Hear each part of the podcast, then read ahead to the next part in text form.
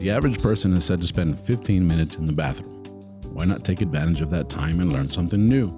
Presenting the 15 minute podcast on weird facts, crazy details, and funny particulars that you'll be able to enjoy while you're taking a sh. Well, on your free time.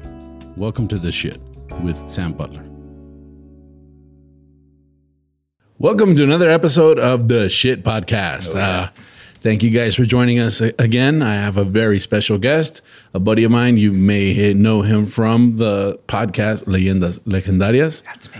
Yeah, in English, it would be Legendary Legends. Legendary. Legendary. legends. Our, our guest is a good friend of mine. I got to work with him. I met with him on a late night con Badilla. Uh, welcome, my uh, guest here, Jose Antonio Badilla. Thank you for joining me. Lovely to be here. Thank you for having me. The over. shit, bro. We're Oh, doing yeah. it in English. What do you think? No, I love it. No, I'm, I'm so happy that we can do this. I, I didn't, ex- I mean, it, it's been great. Thank you, everybody uh, who's been supporting the English podcast. Uh, you know, it's, I know that the most of the, the views have come from your fan base.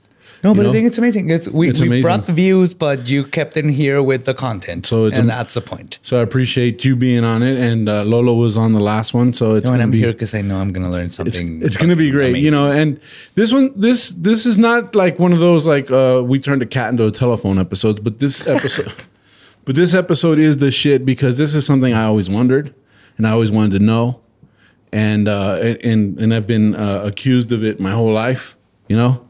And we're gonna talk about the etymology Yeah. of a particular word.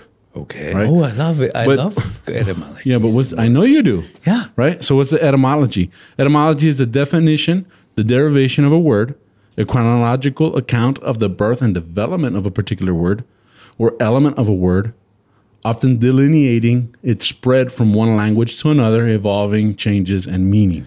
Right. Uh, I, Right? It, it talks about culture. I have this whole thing where in, in English you have liability, right? That's right. That word does not exist in Spanish. It's That's right. Not, it's you've got just not to you've there. got to do like two words to make that one Yes, word. and it right? has to do with the culture. That's correct. So the etymology of this particular word, can you guess the word? No, I don't think you can. no idea. The word gringo. Oh wow! yeah, no. So it's like I what is know it? one story. I know there's a bunch. yeah, there's a a bunch. I, and know I about the green. Yeah. yeah, yeah, and it's always like, hey, uh, you're a gringo. You're a gringo. You're, so where does the word come from? Who is a gringo?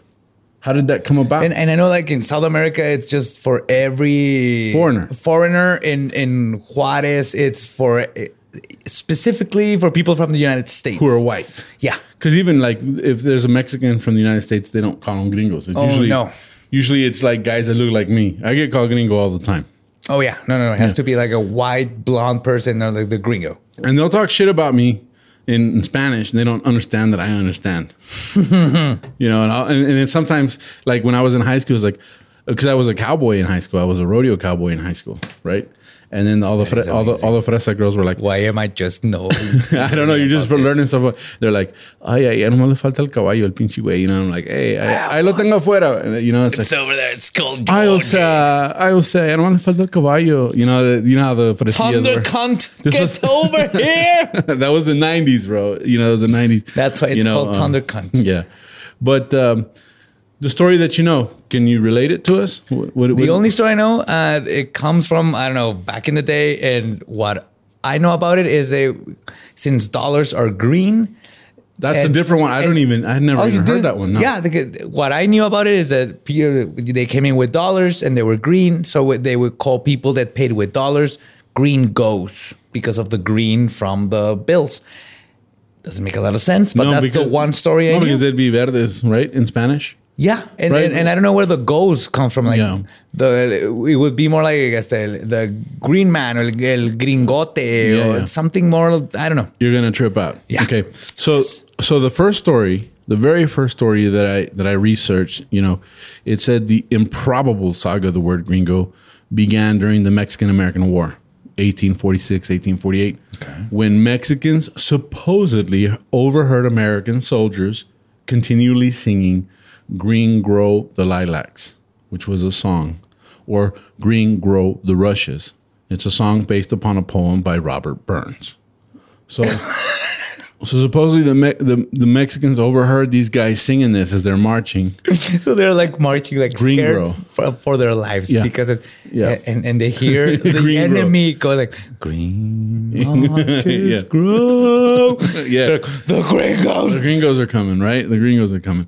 Now, they're saying that that's the, that like there's actual documentation of that from uh, the 1850s, bro. oh Yeah, it says um, some Mexicans say that the word was generated when the U.S. invaded Mexico in 1846, wearing green uniforms, and used to tell them "green go home."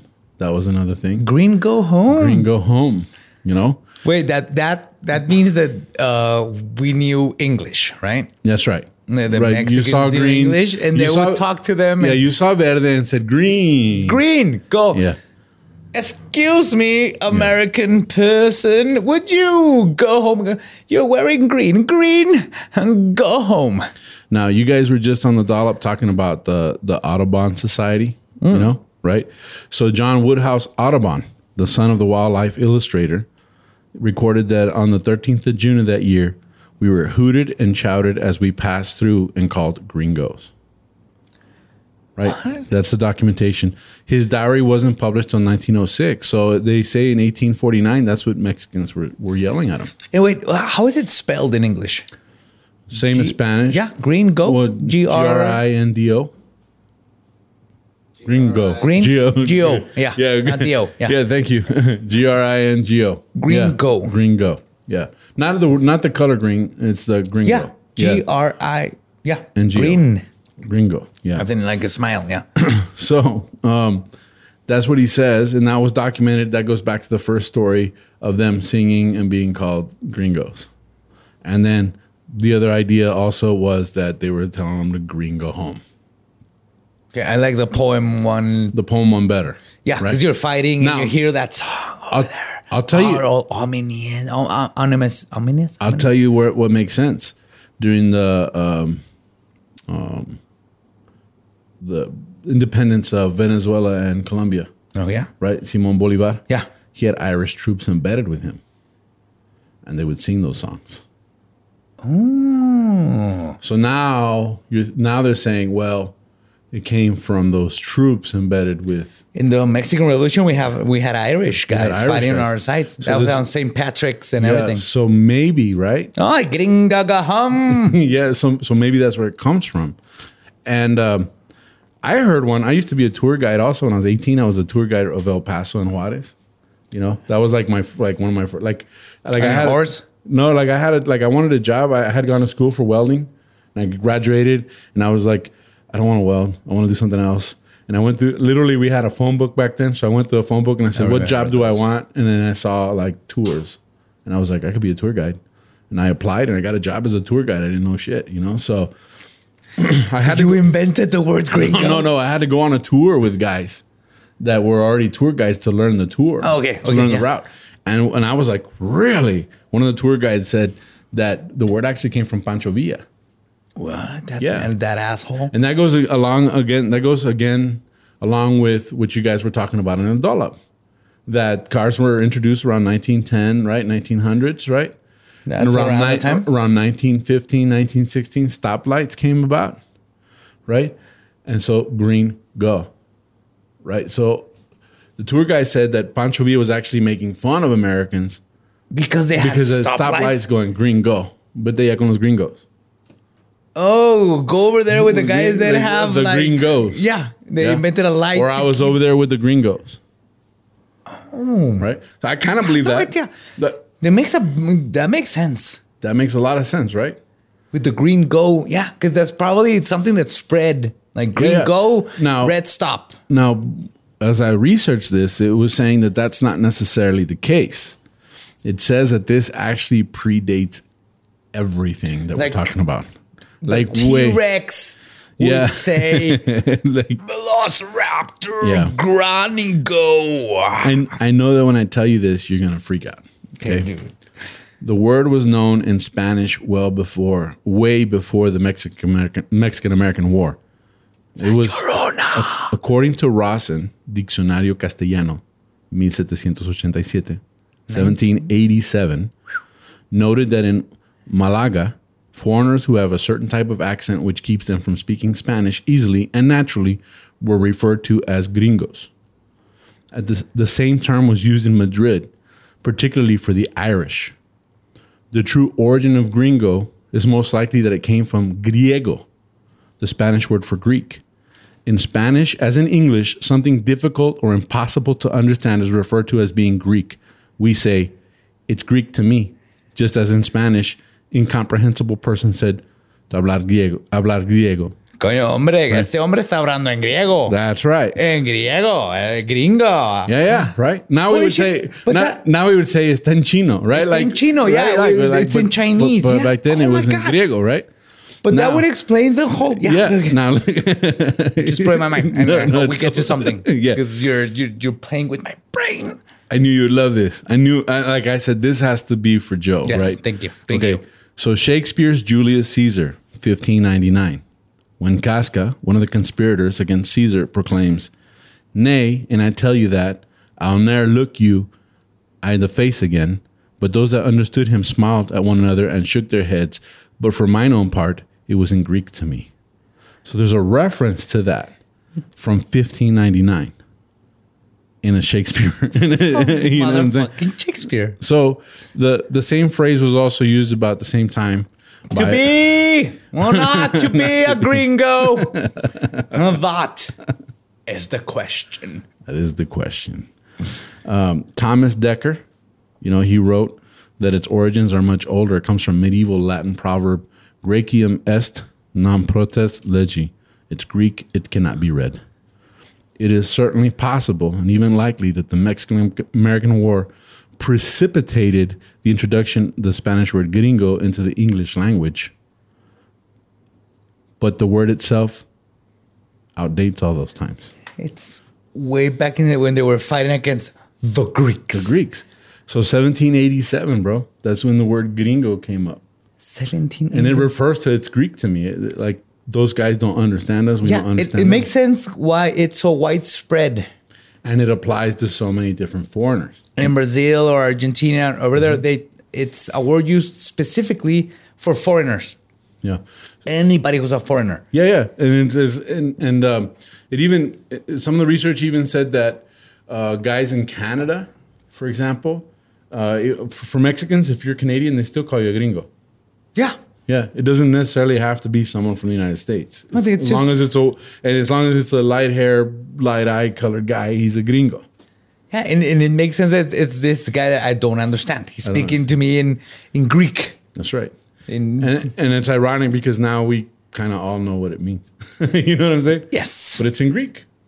That's the etymology of the word gringo. I am going to take that. That is the I know. one that, I know you're going to be talking Of about course, it. it. it makes sense because, like, uh, when we talk about this uh, dolphin that's uh, cryptid that turns into this dolphin that turns into a man and then kept, gets girls, he's a, a gringo. Yeah. But in Brazil, a gringo means anybody who's not Brazilian, Mm-hmm. like it from Europe or the United States, doesn't matter.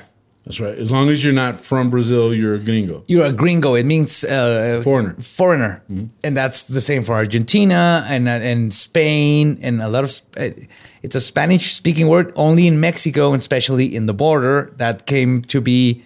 Uh, someone from the U.S. It makes sense that because that's we get those foreigners every time, every day. That's the people who we drink with and who we play and who are our friends. And I, I think it So- makes sense that it that it came from from from Spain, and uh, and then it came into the Spanish language. You know, I mean, Spain Spanish. Yeah. But but I do think that it was accelerated, you know, through the Mexican American War. Yeah, You know, that's- that- and I, and I think it was a derogatory term towards uh, Americans at that time.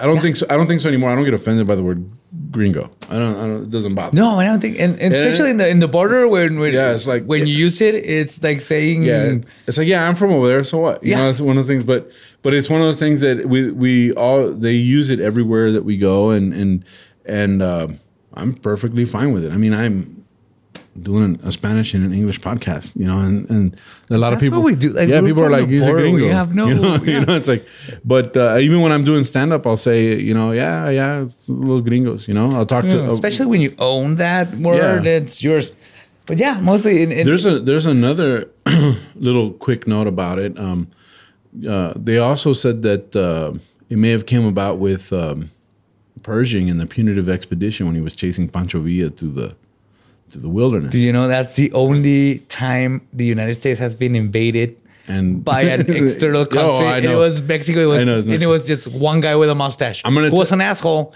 but he did invade the United I'm going to States. tell you something that that a lot of people don't know, but Pancho Villa is actually a hero of the First World War. what? He's a hero of the First World War. How? John J. Blackjack Pershing was chasing Pancho Villa in the wilderness for years leading up to World War One. His troops got the training they needed to go and defeat the Germans in World War One. Are you fucking kidding me? I'm serious. They were heroes. Just fighting. they got trained by Pancho Villa. All right, Oh, you motherfuckers, you So- need to find where the fuck is Pancho? And They Pancho's couldn't like, find him. "All right, He was at the- buddy, he was at the- fucking gringos are behind us. Just keep going in circles. he was at the Camino Real having drinks, and they were out here in the wilderness. They were you know? searching for. You know, they were He was searching in for- Juarez, like having But seriously, they attribute they attribute Pershing's uh, victories in in in uh, in Eastern in, in Europe to his to training. this training he got here in Chihuahua. Acc- find trying to find Yeah, Pancho trying to Villa. find him. They, they said, "Hey, leave, it's time to go. Let's go. We got a war going on." He went over there, became a hero. He was a hero of the First World War. So Hey. I don't know. I hope people Universe don't get. were- I hope people don't get offended by it or anything. But I, I honestly Yeah, that believe something happened. Pancho Villa trained this guy. Yeah, uh, And not he- on and- purpose, and- and- but he did. and he was like the best guy ever for World War One. So, uh, cheers to Yeah. Mexico. cheers to Yeah. that, and it's like- cheers to U.S. for fighting Yeah. in the fucking World War One Cool. and two, where Mexico sent a bunch of planes. We did our part, and we ended that bullshit. And that's the end of this podcast. Thank you for joining us. This was uh, the, our second episode, bro, in English. Love it. Thank you guys for Can't all the wait to be support, back. all the great comments. Um, make sure you subs- subscribe. Tell your friends about it. Have them subscribe. If you don't speak English, I'm sorry. There'll be a Spanish one coming out on Fridays, so you can watch the Spanish one. But add us, subscribe. You know um, the shit. You know it's Yeah. the same channels as uh, Está Cagado, and if you're watching this, obviously you know that. So that's it for us today. Thank you very much. Y'all have a good evening or day or whatever.